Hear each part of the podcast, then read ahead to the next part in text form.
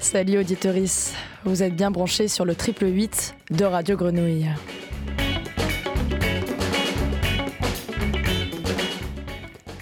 Nous sommes dans le nez dehors, le mag culturel hebdo du studio Velours Rouge et chauffage d'appoint proche du corps, la truffe humide et l'oreille tendue.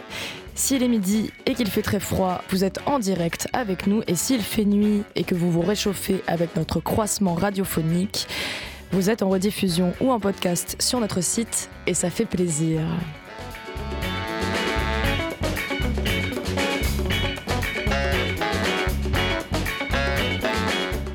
Au micro, c'est Léna et à la réalisation de cette émission, c'est Alex Papi Simonini. Nous serons rejoints par Franco Revelli de Primed, le festival de la Méditerranée en images qui décerne un prix international de documentaire et de reportage. Et c'est une proposition de Théo de La Grenouille.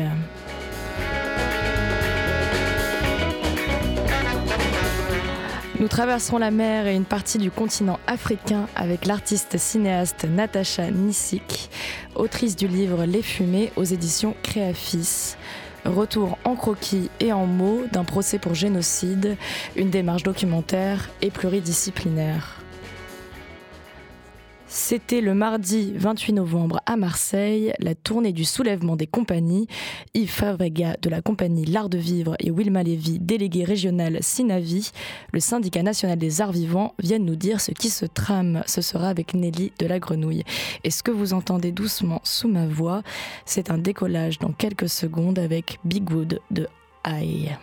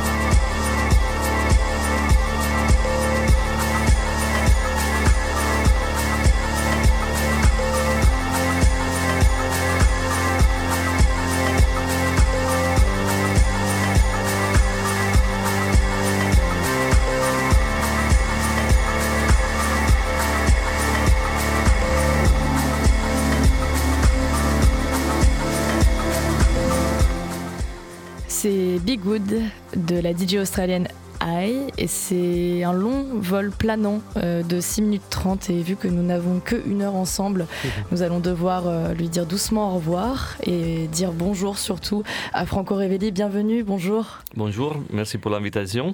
Ben, merci à vous d'être venu ici dans le studio de Radio Grenouille et je suis aussi avec euh, Théo. Bonjour Léna, bonjour Franco. Tu étais très enthousiaste, Théo, euh, d'inviter ici, euh, dans le Nez dehors, euh, le festival Primed. Exactement, exactement. J'étais très, très enthousiaste de les inviter. Je suis même venu avec une question pour les auditoristes qui nous écoutent. C'est qu'est-ce qu'elles qu'est-ce qu'elles font, qu'est-ce qu'ils font du 4 au 8 décembre? Ils vont quand même pas monter à Lyon faire la fête des Lumières, ce serait pas très martial de leur part. Mais plutôt venir au festival Primed pour découvrir des documentaires, des reportages, des films d'enquête, des choses assez variées du cinéma, dont on va parler tout de suite avec toi, Franco Revelli, qui est donc tu es directeur de communication, tu m'as dit de diffusion. Euh, euh, disons responsable de diffusion et de formation euh, du CMCA, qui est le principal organisateur du Primed, et c'est une association de télévision publique de la Méditerranée qui est basée à Marseille, mais qui voit dans son réseau la télévision de la Méditerranée, la télévision italienne, le Maroc et d'autres télévisions en fait. Et donc Primed, c'est une compétition internationale visant à récompenser ces films, donc les, trois genres que, que j'ai exprimés avant, documentaire, reportage et films d'enquête. Euh, donc des films qui viennent de tout le bassin méditerranéen, euh, du, côté atlantique jusqu'à la mer Noire, donc ça fait, euh, ça fait un sacré nombre de pays. Oui, c'est très large en fait. Nous avons reçu 503 films cette année. Nous avons fait une sélection de 24 films. Alors, le Primed, c'est un festival, c'est le festival du documentaire méditerranéen. Donc, on est, le sujet, ça doit être un sujet méditerranéen. On reçoit énormément de films aussi qui viennent d'ailleurs. C'est le regard d'un Allemand sur la Méditerranée, c'est le regard d'un Canadien sur la Méditerranée, donc on est large. Le sujet, par contre, doit être méditerranéen. Et euh, on monte un peu en puissance depuis 5-10 euh, ans parce que là, on arrive à recevoir euh, plus de 500 films et ça fait quand même beaucoup. Et après, nous, on fait une sélection de, de 24 films qu'on présente ici à Marseille avec des projections gratuites qui se feront, comme on a dit, du 4 au 8 décembre à la bibliothèque L'Alcazar, au Mucem et à la mairie du 1-7 sous la Canebière. Et euh, je me demandais justement pourquoi ce format de, compétition. Il y, a, des festivals qui euh, désignent un vainqueur d'emblée, un invité d'honneur. Il y en a qui font ce format compétition. Il y en a qui ne font ni vainqueur ni perdant. Pourquoi ce, format compétition justement? Ben, Nous, c'est un peu historique parce que le Primed a été créé comme ça. Euh, on arrive là à la 27e édition. Donc, ça a été créé comme vraiment une compétition qui était qui a été finalisée à primer le, reportage ou le documentaire qui avait euh, remarquer le plus l'esprit du jury et du public. En fait, donc, c'est resté un peu dans cette idée. Euh, l'idée de la compétition n'est pas mauvaise, surtout que nous donnons aussi, euh, nous attribuons aussi des prix à la diffusion qui sont quelque chose un peu de exceptionnel dans le sens qu'il y a des films souvent en Méditerranée au niveau documentaire qui ne sont pas diffusés, ni au cinéma, ni à la télévision. Et nous avons des chaînes partenaires du CMCA qui s'engagent à diffuser des films, euh, donc à donner des prix à la diffusion et après à diffuser euh, les films euh, dans leur, dans leur programmation à la télévision. Donc c'est intéressant pour nous. Et après, on est resté dans cette optique de, compétition pour valoriser vraiment le travail de, réalisateurs et avec des prix qui sont dotés. Et, on continue sur cette route qui est appréciée aussi par les réalisateurs lors de la remise des prix. C'est pour ça que vous avez autant d'inédits, parce que les documentaires ont du mal à être diffusés euh, en Europe il y a beaucoup d'inédits. Le marché du documentaire, c'est toujours un marché compliqué parce que le documentaire a toujours un problème de diffusion souvent. La diffusion euh, peut se faire sur une chaîne de télévision et cette diffusion permet aussi euh, à la chaîne de, participer au budget du, documentaire. Donc ça aide aussi le réalisateur et le producteur à, réaliser le documentaire. Par contre, le cinéma, on, voit les documentaires sortir de plus en plus dans les salles de cinéma, mais ça reste quand même euh, un pourcentage assez euh, faible.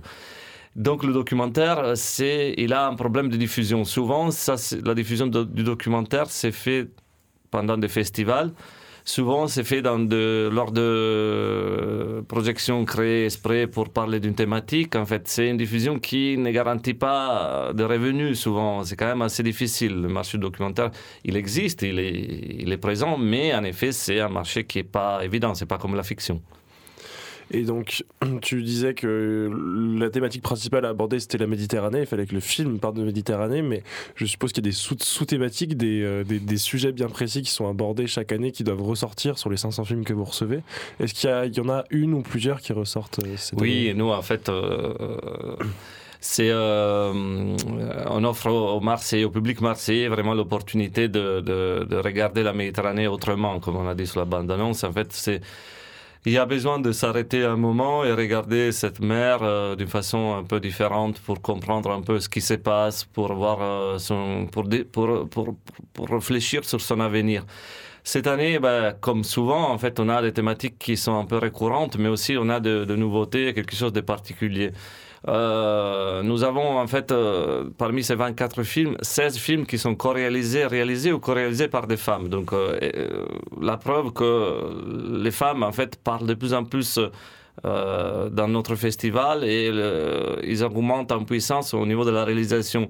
Donc le sujet des droits des femmes en Méditerranée, c'est un sujet qui qui est présent dans notre sélection avec des films euh, qui ont des thématiques euh, assez fortes, parce qu'on a un film qui raconte l'histoire de femmes en Croatie qui ont subi il y a, il y a 40 ans les, violences de la guerre civile, donc ont été violées par des voisins. Ça, c'est la guerre civile, c'est terrible, il ne faut, faut, faut, pas l'oublier.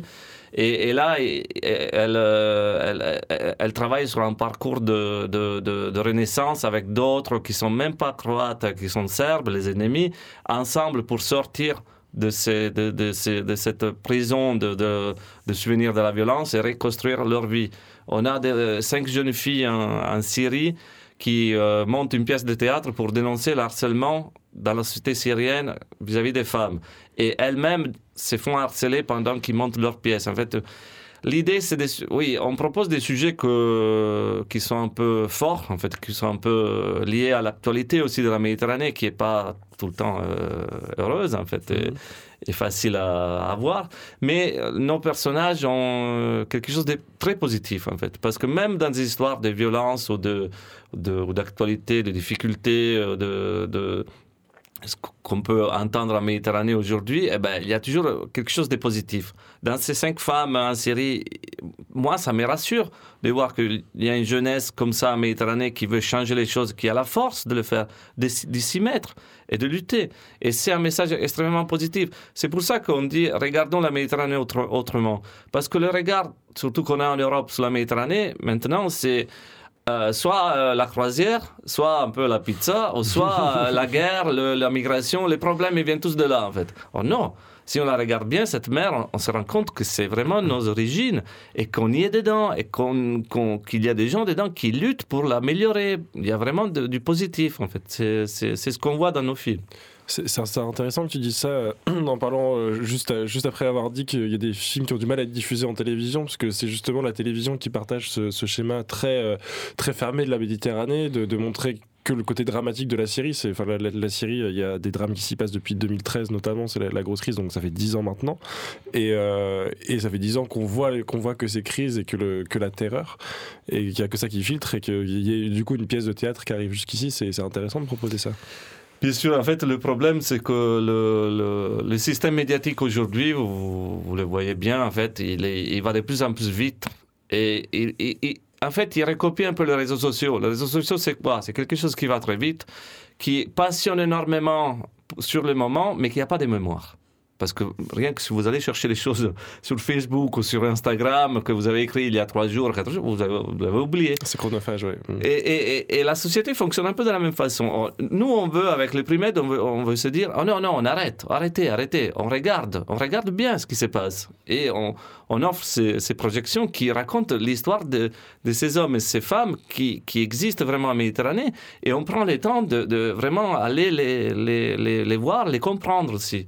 Et euh, ça, ça, donne vraiment tout un autre regard sur la Méditerranée. Et c'est plus une Méditerranée qui fait peur, au contraire, c'est une Méditerranée qui, qui, donne de la confiance. Parce qu'on a vraiment des films euh, qui sont un peu euh, particuliers aussi. On a, exemple, est-ce qu'il y a des chercheurs d'étoiles au Maroc qui ne regardent pas les ciels, ils regardent par terre, en fait.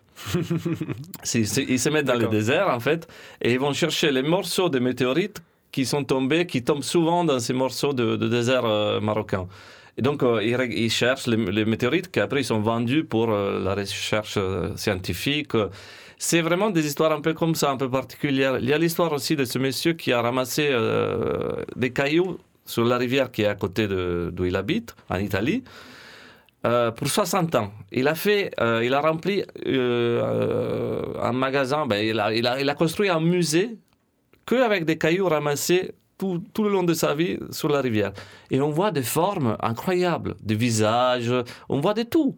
Et, et, on se rend compte qu'en effet, euh, nous, on va chercher euh, les nouveautés ailleurs, mais en effet, il y a beaucoup de choses qui sont autour de nous et qu'on ne découvre pas, qu'on...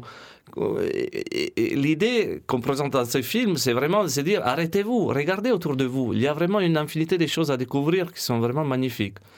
Il y a ce type de, de sujets aussi, au-delà de l'actualité que nous avons en Méditerranée, au-delà de la mémoire et des sujets qui peuvent revenir et qui reviennent parce qu'il y a des blessures en Méditerranée qui n'ont pas été bien soignées, comme la guerre en Yougoslavie, comme la guerre d'Algérie, comme le, le franquisme en Espagne. C'est récurrent en fait, on a ces sujets-là. Mais honnêtement, même sur les thématiques de mémoire, même si les sujets sont les mêmes, les films racontent tout autre chose. Et à chaque année, on a toujours des films qui nous surprennent, qui nous parlent d'un point de vue différent. Et nous invitons aussi les réalisateurs. Donc, euh, c'est important aussi pour le public d'avoir cet éclairage à la fin, quand c'est possible. Normalement, on a la majorité de, de- de- projections qui sont couvertes par le, le- le débat. Euh, c'est bien d'avoir cet éclairage, de poser la question au réalisateur pour découvrir les coulisses du, du tournage, mais aussi aller au-delà de l'histoire racontée, parce que parfois on, on se dit mais qu'est-ce que qu'est-ce qu'il est pas qu'est-ce, est devenu ces personnages-là ou Hmm. voilà. Et euh, tout au long de l'année, il se passe des choses aussi avec Primed Tout au long de l'année, on fait des projections souvent avec nos partenaires. C'est souvent l'Alcazar. On fait des proje- projections à l'Alcazar. Pardon. Euh, là, cette année en particulier, après les primaires, on fera la projection de euh, films primés parce qu'on fait une rediffusion souvent des films primés. Donc, il y aura la, la rediffusion du, palmarès. euh, Et après, le programme, il sera sur le site. Les projections sont toujours euh, gratuites. Donc, euh, tout le long de l'année, on fait aussi des séances toujours gratuites pour la promotion du primètre, selon les jours, selon quand il y a les journées du patrimoine ou pour la journée de la femme. Il faut dire aussi une autre chose qui est assez importante, c'est que le primètre euh, a la jeunesse à cœur, en fait. Oui, Il y a- il y, euh, a des lycéens, de nombreux, nombreux ouais. lycéens qui sont impliqués. il y a de nombreux lycéens, il y a plus de 3000, environ 3000 lycéens de toute la Méditerranée qui regardent euh, les trois films de la sélection prix euh, des jeunes de la Méditerranée. Donc, ces trois documentaires que nous avons choisis pour eux. C'est euh, tous ces lycéens, euh, on parle d'Égypte, il y a beaucoup de lycées en Égypte, il y a des lycées à Rome, à Palerme en Italie, il y a d'autres lycées un peu partout en Méditerranée, en, Al- en Algérie, euh, au Maroc, en Tunisie. Ces lycéens ils regardent les mêmes films, ils les analysent, ils font un petit débat et après ils votent pour le film qu'ils ont aimé le plus. Euh, ce qui se passe de spécial à Marseille, c'est qu'on fait des séances, on organise des séances euh, et on met ensemble tous ces jeunes lycéens à- à- au MUSEM comme à l'Alcazar. Donc euh, il y a des assemblées d'environ 250-300 lycéens qui ensemble vont regarder des extraits de films pour se rappeler un peu des films qu'ils ont regardés et après ils vont débattre. C'est un exercice qui a deux points positifs. Le premier, c'est qu'ils s'initient un peu au documentaire et ils vont se passionner un peu au documentaire, découvrir un peu comment le documentaire est fait. Le deuxième, c'est le débat. Ils apprennent à faire un débat. Et ils apprennent que le débat, c'est important pour faire progresser la société. Parce que, euh, surtout, on a l'impression aujourd'hui qu'on est un peu plus vers les extrêmes, vers la violence, et nous, on, on, fait, on essaie de faire le contraire. On essaie, on essaie de dire, on n'a pas les mêmes, les mêmes idées, on fait un débat, on en discute, et après, on trouve une solution. Et ça, c'est le deuxième point positif de ces volets prix des jeunes de la Méditerranée. Eh bien, si vous voulez euh, confronter vos idées à celles des autres, découvrir celles des autres, découvrir les sujets dont on ne parle pas partout à propos de la Méditerranée, de ce qui s'y passe, de comment les gens les voient, c'est du 4 au 8 décembre euh, à l'Alcazar, au Mucem et à la mairie du 1-7 Parfait. avec de nombreuses séances gratuites. Le festival s'appelle Primed, on le rappelle. Merci Franco d'être venu. Ben, merci encore pour l'invitation et euh, bonne journée à vous. Merci. On continuera aussi sur euh, des enjeux euh, de mémoire et de récit un petit peu plus tard dans cette émission. Mais avant ça, interlude d'El Dragon Criollo et son titre Guajira con arpa.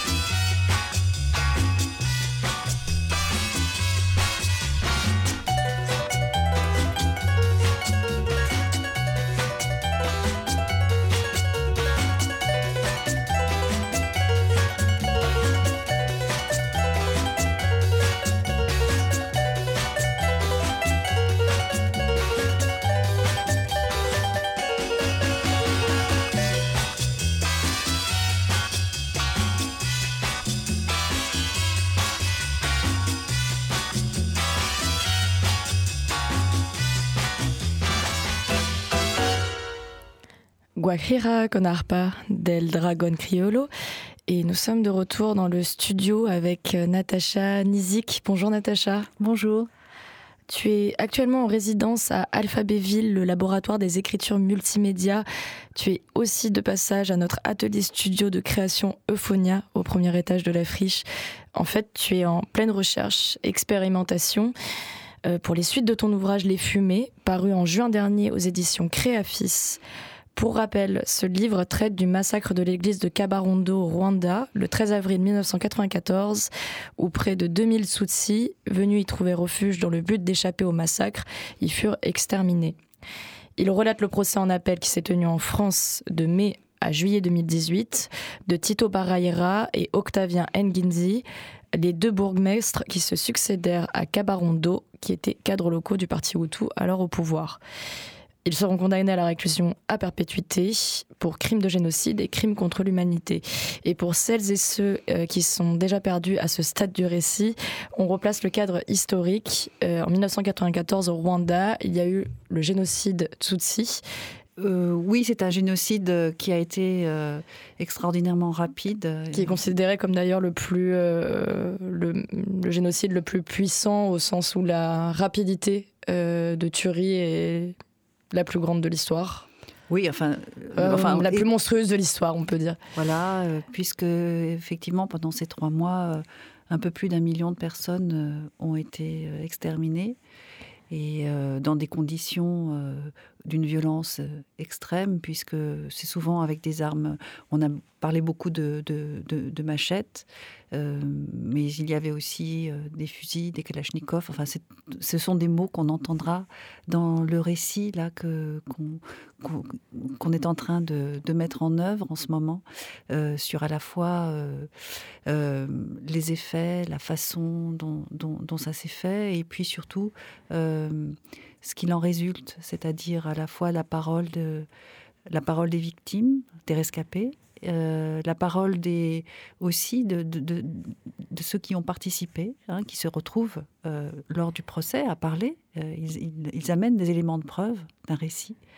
Et puis la parole de ces deux bourgmestres qui sont interrogés pendant trois mois, dont on suit le récit on tente de reconstituer heure par heure du 7 avril au 13 avril. Donc euh, ça se passe euh, effectivement dans un temps extrêmement, extrêmement rapide, extrêmement restreint. Euh, leur emploi du temps. pour savoir effectivement quelle est leur implication, quel est leur degré d'implication et de responsabilité. la la particularité aussi de cette histoire euh, du Rwanda et de ce génocide, c'est euh, bon, la notion internationale, puisque euh, déjà de par une histoire aussi coloniale en amont en fait du génocide, donc derrière le traitement comme crime d'humanité, donc à la Cour internationale pour le traitement de ces crimes-là, me vient spontanément la question, puisque là j'ai le, le, livre donc les fumées près de moi c'est un énorme ouvrage euh, avec une couverture violette et un croquis très délicat en couverture. Euh, c'est donc tous les croquis qui ont été pris pendant ce procès. À la fin, une transcription écrite des différentes prises de notes. Euh, cette transcription et l'ensemble des écrits, tu les as fait avec Hélène Dumas, qui est historienne spécialisée sur l'histoire du génocide Tutsi. toi, qu'est-ce qui t'a guidé sur les pas de cette histoire?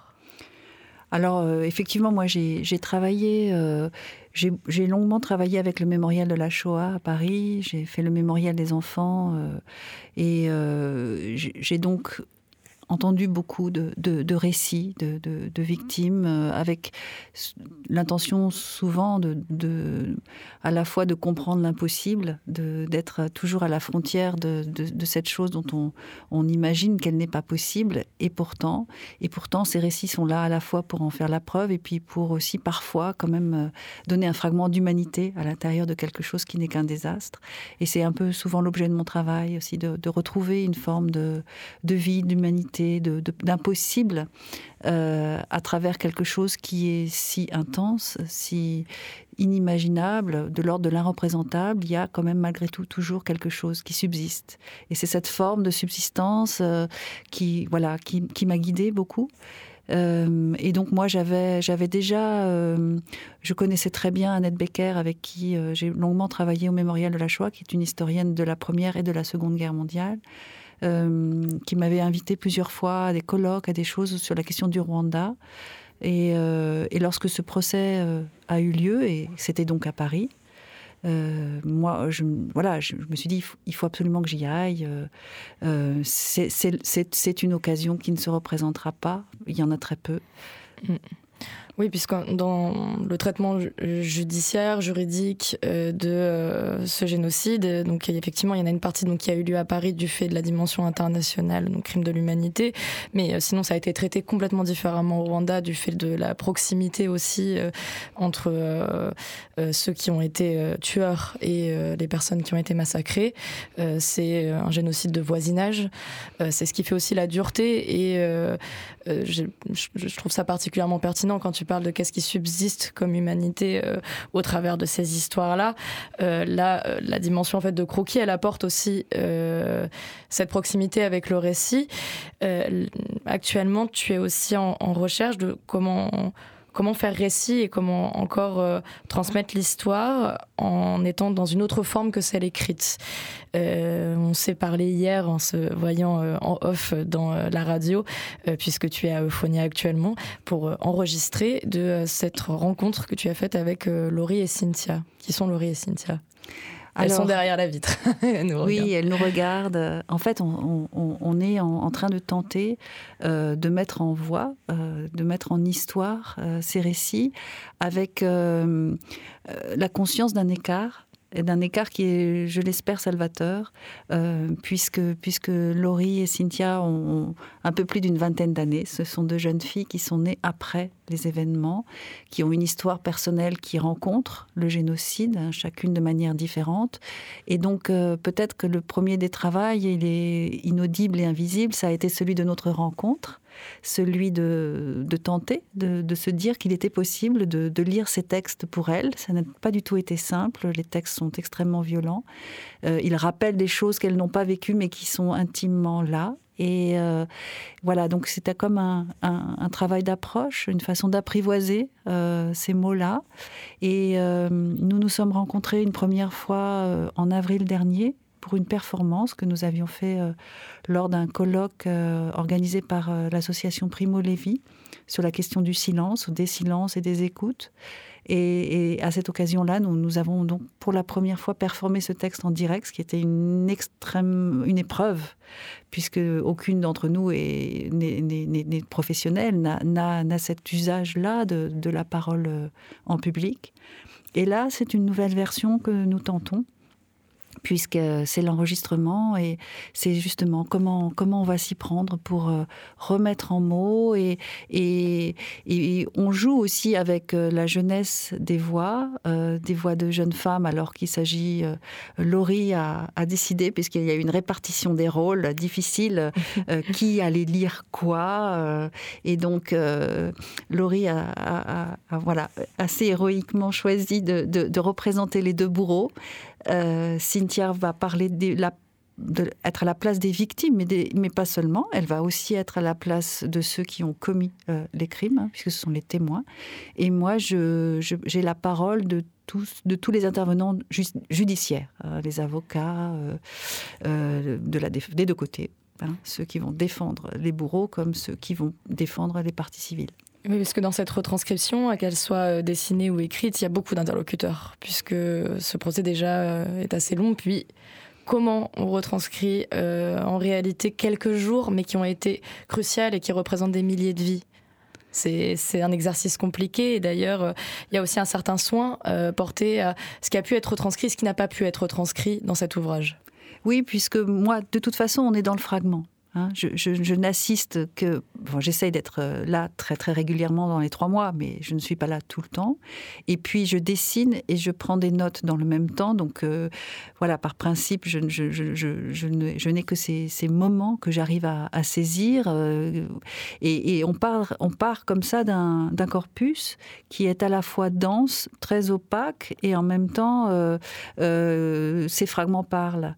il, faut, il faut faire avec ça, avec, avec la lacune mais cette lacune, elle est ontologique, c'est-à-dire que lorsqu'on assiste à un procès comme spectatrice, comme, comme je l'étais, euh, il faut faire un travail intense pour comprendre ce qu'il se joue. Il se joue des tensions très fortes à l'intérieur même de la scène du procès, mais bien sûr, dans la reconstitution, dans la tentative que chacun fait pour comprendre ce dont on parle, ces scènes qui sont évoquées, ces lieux, ces, personnes, ces faits, euh, il y a donc une espèce d'imaginaire de, de, la situation, aussi horrible qu'elle soit, qui est aussi très...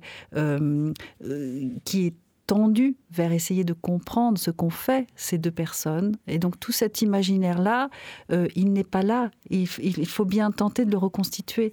Et donc dans le livre, il faut apprivoiser tout ça et, être à la fois perdu et puis mm, s'y retrouver, un peu comme les jurés en fait. Hein. C'est-à-dire que nous, spectateurs ou nous, auditeurs, on est à la place de ces personnes qui entendent pour la première fois ce récit d'une immense complexité et il va falloir à la fin quand même euh, porter un jugement. Oui, qui est un récit qui est porté, euh, qui porte beaucoup de violence aussi, euh, et qui est, comme tu disais, fragmenté, puisque euh, il, s'agit d'une mémoire collective qui aussi remonte maintenant à bientôt 30 ans, puisque on va arriver au triste anniversaire de, ce génocide. sur cette réécriture, puisque la mémoire, elle, elle, doit, elle se doit d'être vivante, elle se doit d'être transmise pour ne pas oublier l'histoire, puis pour aussi se la réapproprier. Donc il va y avoir cette cette réécriture en, sonore. Euh, on pourrait aussi parler de euh, la portée de, la voix, euh, de qu'est-ce que qu'est-ce que ça apporte de plus au récit, aussi cette transmission par bah, de jeunes femmes rwandaises qui n'étaient pas encore là quand il y a eu ces événements-là, mais qui pour autant sont aussi porteurs de cette mémoire porteuse, pardon, de cette mémoire collective. Il s'agit peut-être d'une réécriture, d'une réconciliation, ou en tout cas une conciliation d'une certaine manière. Et euh, pour l'instant, on ne sait pas encore tout à fait la forme sonore que ça aura.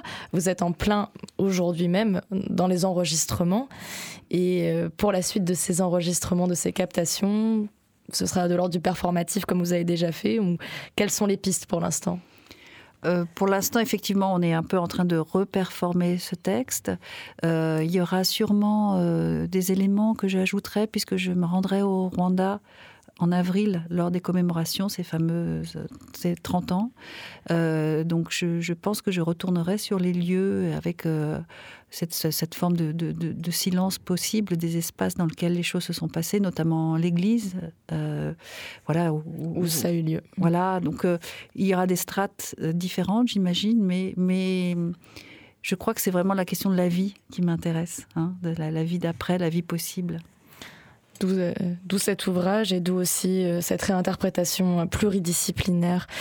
Euh, merci Natacha Nissik d'être venue ici dans notre studio. Merci beaucoup de, voilà, de nous avoir entendus. Et de toute façon, on se dit sans doute à bientôt pour les différentes formes que ça prendra. Ce sera avec plaisir de peut-être diffuser des extraits de ce que vous avez produit ensemble avec Cynthia et Laurie. Merci beaucoup. Et toujours au pays des mille collines, le trio multi-ethnique The Good Ones et Nels Clean nous offre en 2019 le titre Where Did You Go Wrong, My Love? Il arrive maintenant sur les ondes du triple 8.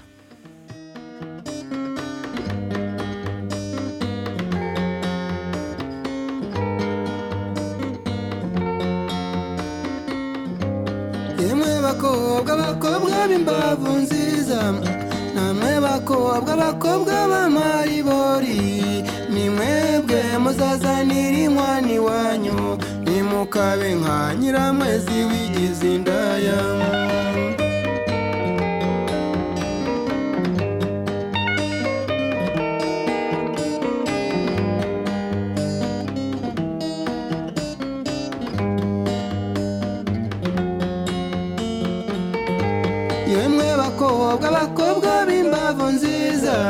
Namwe bakobwa bakobwa b'amaribori nimwebwe muzazanira inkwani wanyu.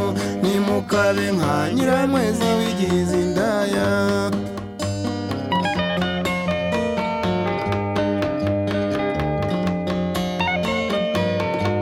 Niba naraye mu mujyi nyamirambo cyangwa naraye mu mujyi na bugaca niba naraye sodoma na kadirake.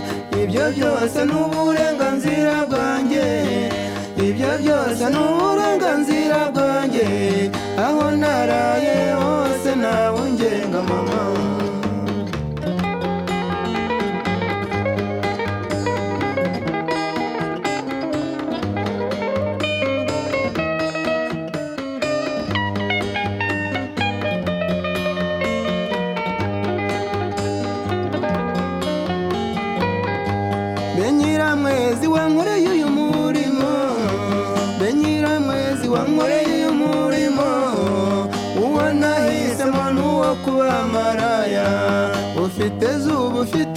mumara rungu ufite zuba ufite na mumara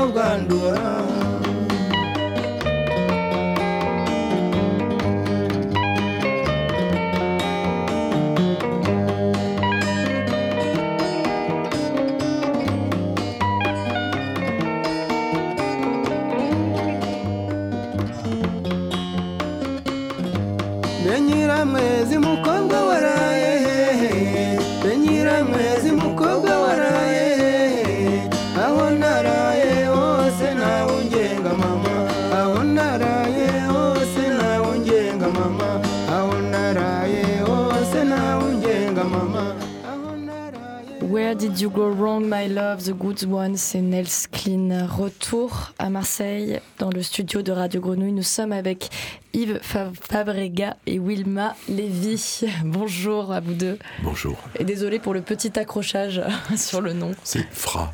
Fra Vega. Fra Vega. Et c'est Vilma Lévy. Vilma Lévy. Bon, ben voilà, que des accrochages, décidément. Bon, Nelly, j'accroche pas sur ton nom, c'est bon. ça va. Bienvenue. C'est, ça va, le mien, le mien est simple. Merci Vilma et Yves d'être euh, aujourd'hui avec nous. Vous avez été dans une grosse journée de travail euh, tout hier, euh, ça va? Oui, ça va. Ouais. La journée de travail d'hier, c'était donc les, euh, les 20 ans de, du SINAVI, qui est le syndicat national des arts vivants, dont je suis. euh, Que tu représentes ici en région. que je représente ici en région. Qu'est-ce que ça veut dire être délégué régional du Cinévi? Ça veut dire beaucoup de choses.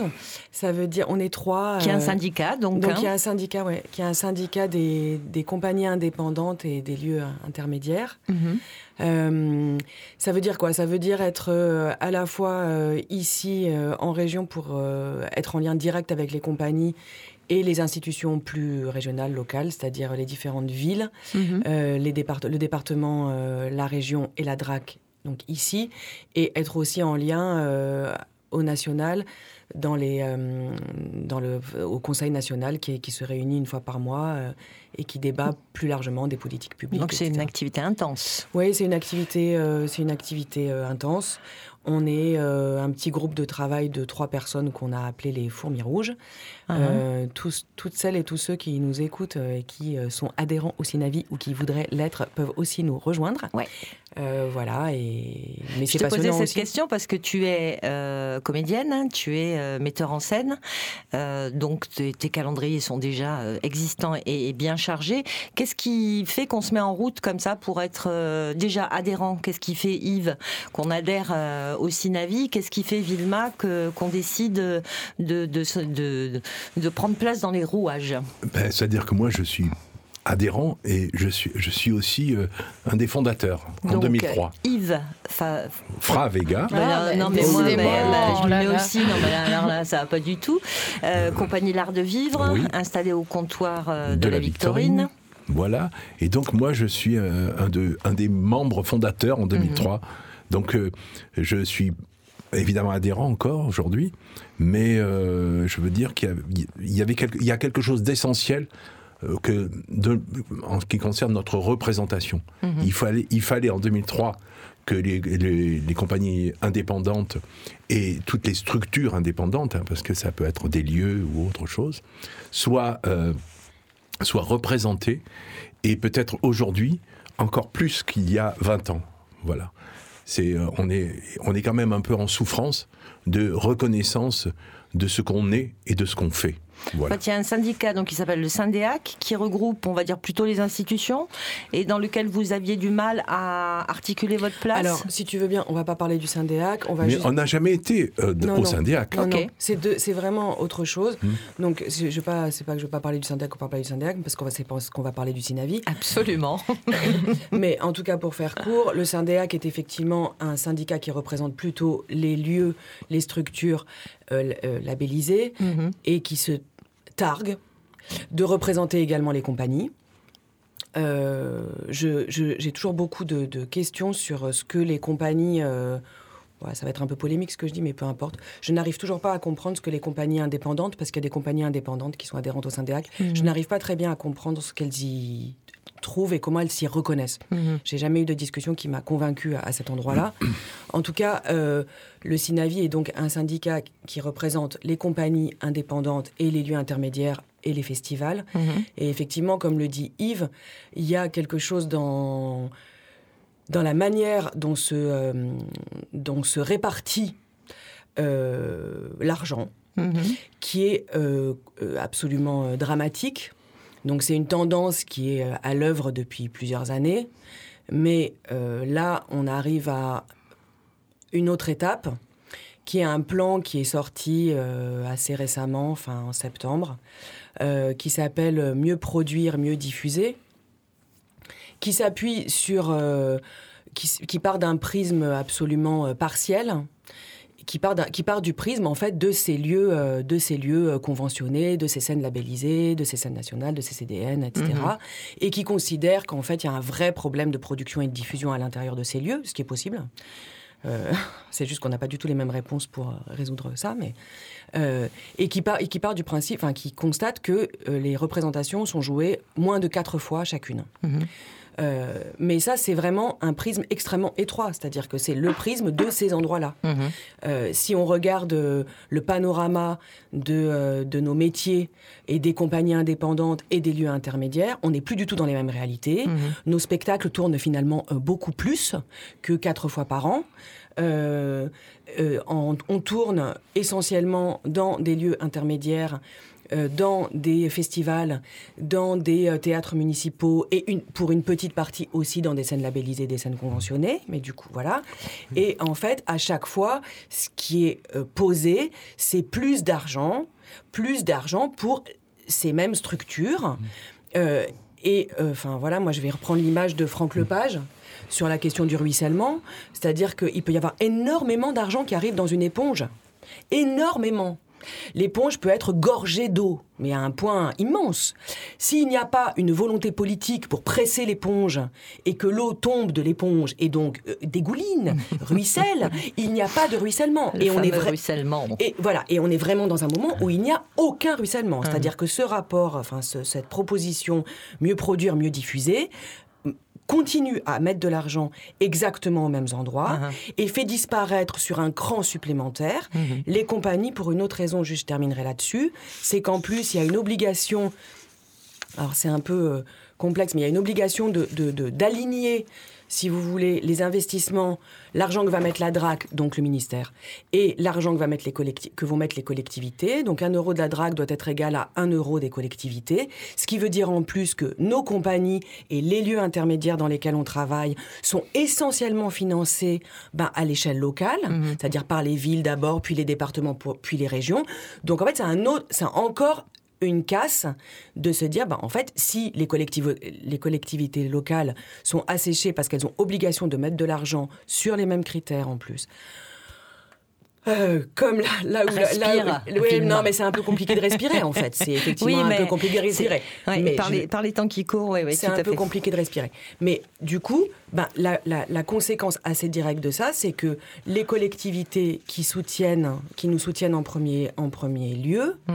euh, ne pourront plus le faire parce que, ouais, en fait, elles ne, elles ne pourront plus décider où est-ce qu'elles mettent. euh, où est-ce qu'elles mettent l'argent et les critères sont les mêmes. Et juste, je termine là-dessus pour que, en espérant qu'il y ait des, des compagnies et des acteurs du spectacle vivant qui entendent euh, ce qu'on est en train de raconter, parce que je pense que les gens sont en fait assez peu et mal informés. Euh, L'autre critère qui est en train de rentrer donc dans la DRAC, pour pouvoir demander une aide comme compagnie euh, à la DRAC, c'est qu'il faut qu'il y ait un coproducteur unique qui mette sur la table 5000 euros. Ce qui en soi n'est pas grand-chose. Et on peut tout à fait considérer qu'une coproduction d'une scène nationale ou d'un CDN ou d'une scène conventionnelle à 5000 euros, c'est quelque chose de normal. C'est pas là-dessus, c'est pas ça. hein. Mais comme en fait, euh, cette, euh, cette chose-là n'est pas tout le temps faite par les lieux d'abord, loin de là. Mais en plus, ça veut dire que si on a trois petits coproducteurs, euh, un festival qui peut nous aider à hauteur de 2000 euros, un autre lieu qui peut nous aider à hauteur de 2000, un autre lieu qui peut nous aider à Mhm. hauteur de 2000, et que c'est en fait comme ça aussi qu'on monte nos productions, Mhm. bah ça, du coup, d'un coup, on n'est plus éligible à la DRAC. Voilà. Yves, si tu veux compléter. euh, Oui, je, je voudrais revenir sur, euh, sur l'éponge euh, et, et le, et le ruissellement. C'est-à-dire, c'est pas seulement que tout reste dans l'éponge, c'est celui qui presse sur l'éponge, fait tomber, tomber les gouttes là où il veut. Et c'est- je, je pense qu'il y a quelque chose comme ça de pyramidal dans les choix et les décisions qui sont prises qui ne correspond en rien à, à ce que nous représentons de diversité. Mhm. Et il y a quelque chose dans, la, dans cette organisation-là qui, euh, qui neutralise et qui empêche euh, toute euh, ém- émergence. et il y a quelque chose de, de formaté, forcément, qui se, qui se, ça veut pas dire. C'est pour ça que je dis, c'est pas que toute l'eau reste dans l'éponge, c'est qu'elle tombe à des endroits qui, qui confortent aussi la, la conception de ce que doit être aujourd'hui euh, l'action culturelle ou la production artistique. Et ça, il faut que ça s'arrête. Ce n'est pas possible. Mais de toute façon, ce que vous dites, je crois qu'on peut euh, le dire de l'ensemble du fonctionnement de la société à l'heure actuelle. Euh, et, et ce qui est intéressant, c'est que vous le rendez vivant, euh, ces soulèvements que vous mettez en marche depuis septembre, c'est un vrai mouvement vital dans tous les sens du terme. C'est un, un mouvement qui met euh, en, en- en marche du mouvement, mais aussi euh, votre vie quotidienne que vous questionnez en tant que compagnie artiste. Euh, vous cherchez des réponses ensemble. C'est un périple que font euh, euh, les soulèvements de. Parce que j'ai les soulèvements de la oui, terre. c'est le soulèvement des, ça, ça- Des compagnies. Ça- compagnies. Ça s'est appelé, ça a été nommé euh, le soulèvement des compagnies. Effectivement, parce que, euh, bah, parce que c'est le voilà, se soulever, c'est se mettre debout, euh, Mhm. c'est avancer, euh, c'est résister, c'est essayer de proposer autre chose. Euh, on, voilà. Euh, Qu'est-ce que je voulais je voulais, voulais, je voulais juste repréciser quelque chose par rapport à ce que disait Yves, hein, pour qu'on ait un panorama plus complet. Et c'est des choses dont on a beaucoup parlé hier. Les lieux, quand on va les voir, et j'ai, enfin, je veux dire, je n'ai rien contre les lieux, et c'est très bien qu'ils existent, c'est très bien qu'ils soient là, c'est très bien qu'ils nous accompagnent. Ce serait très bien qu'ils nous accompagnent plus et mieux, même si effectivement le panorama et le territoire est, est- est- est très multiple. Il y a des choses extrêmement différentes. Il faut arrêter de penser que le théâtre ne se fait qu'à ces endroits-là. Encore une fois, les compagnies qu'on représente et les lieux intermédiaires. Euh, Parce que quand tu parles de lieux, pour- tu parles pas des lieux intermédiaires. bah, quand je disais lieux, là, dans ma première phrase, je parlais des lieux plus labellisés. Mais c'est pour ça que je, je, Mhm. je- je complète et je rectifie en disant qu'effectivement, le territoire est maillé Mhm. de plein de compagnies et de plein de lieux en- dans plein d'endroits différents qui ont des formes extrêmement différentes, que nos compagnies travaillent beaucoup dans des lieux non dédiés, aussi des écoles, des EHPAD, des prisons, euh, euh, dans des, quartiers, sociaux, dans des- des centres sociaux, etc. Et que tout ça existe et que le Sinavi dit que il y a euh, plateau partout où il y a jeu, c'est-à-dire que je suis là, et ben ça, ça devient un plateau, et Mhm. puis voilà. Euh, mais ce que je voulais dire aussi, c'est qu'on a beaucoup parlé euh, hier, notamment, de cette question de la marge artistique. C'est pour ça que j'avais dans la tête au départ les lieux labellisés, qui nous parlent de la marge artistique. Euh, ils ont beaucoup de frais, l'inflation est arrivée, tout ça, tout ça, bon, ok. Euh, et donc, ils sont capables de dire, à- quand ils reçoivent des compagnies qui demandent un accompagnement, une production, que leur marge artistique est vraiment restreinte. Moi, cette question de la marge artistique, en fait, euh, je vais essayer de rester calme, mais elle est quand même complètement délirante. C'est-à-dire qu'on appelait ça il y a très longtemps des maisons de théâtre et des maisons d'artistes. Moi, j'aimerais qu'on m'explique comment on peut encore dire que ben il reste pas grand-chose à la marge artistique. En fait, si on fait sortir les artistes de ces lieux, ces lieux ne servent à rien. Ce sont des coquilles vides. Nous, quand on galère, quand on a moins d'argent qui rentre, eh ben on fait, on trouve des marges. Et les, les marges qu'on trouve, c'est sur le fonctionnement. Et, on- et sur nos salaires d'ailleurs Mhm, aussi. mhm. C'est-à-dire qu'on est moins payé. Ouais, ouais. On- euh, voilà, les, les- les- les équipes artistiques sont moins payées parce qu'on a moins d'argent. Je n'ai pas entendu du tout qu'avec cet argent qui va être fléché sur le mieux produire, mieux diffu- diffuser, qui, avait, qui allait avoir une réflexion sur la marge artistique gagnée dans les lieux pour, a- avec ce plan, ni sur une réflexion autour des salaires, par exemple. Donc, je voudrais, je, rebondis sur ce que dit Vilma, sur la conception de la marge. C'est, elle est bien différente dans les lieux de l'institution et dans chez nous, dans les structures indépendantes. Et ça s'est, ça s'est raconté beaucoup hier. Euh, parce que nous, la marge, il y a pas, la mar- elle n'existe pas la marge artistique. Nous, c'est la marge de fonctionnement. Eh oui. C'est la marge euh, lorsqu'il y a, on est en création et sur une, sur un projet artistique. La marge, elle existe quand on, euh, quand on, l'i- l'idée, c'est que le, la création, elle est au centre. Elle est au centre, c'est-à-dire l'artistique est au centre, et on peut se priver euh, d'administrateurs, on peut se priver de, de, de- de techniciens même. On peut prendre, euh, on joue tous les rôles pour préserver l'artistique. Et ça, c'est quelque chose qu'il faut entendre et qu'il faut raconter, et qui est la grande différence entre les structures indépendantes qui font de la marge euh, à l'endroit du fonctionnement et ceux qui font de la marge à l'endroit de l'artistique. C'est-à-dire que c'est absolument incompréhensible qu'on pose le problème dans une maison de théâtre de la... voilà. Alex est en train de nous faire de, de grands gestes.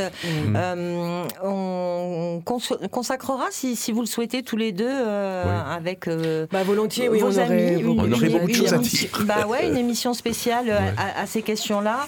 On peut vous rejoindre euh, quelque part, euh, Bah, j'imagine. Prenons date, et puis, euh, mais ce serait bien, ouais, il y a beaucoup de choses à dire et ce serait chouette que les gens soient plus informés. Une petite actu quand même, euh, Yves. On peut t'écouter euh, chanter des variétés approximatives Oui. demain. Euh, euh, non, c'est pas demain. Bah, je sais C'est- pas, c'est toi qui sais, hein, c'est toi Ah, qui mais fais attends, mais quand même. pas, hein. j'ai pas mon. Il n'y a pas le papier. dépliant. J'ai pas le Ah là dépliant. Alors, Bon, alors- c'est euh, Bingo et Frappaga au 151 boulevard de la Libération. Et c'est euh, demain ou après-demain. Euh, si c'est en rediffusion, ce sera déjà trop tard. Merci Non, je crois que Yves et samedi. Vilma d'être venus dans notre studio. Merci. Merci à vous, auditeuristes, de votre écoute et merci aussi à toi, Nelly, bien sûr, euh, même si on se retrouve plus tard dans le bureau. En tout cas, vous pouvez retrouver l'ensemble des émissions Le Nez dehors sur vos plateformes d'écoute en podcast et en rediffusion. Et sinon, on se retrouve la semaine prochaine. Bonne suite sur le triple 8.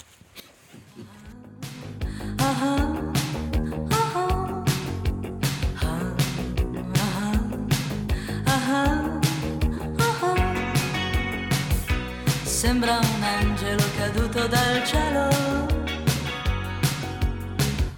come vestita quando entra il sassofono.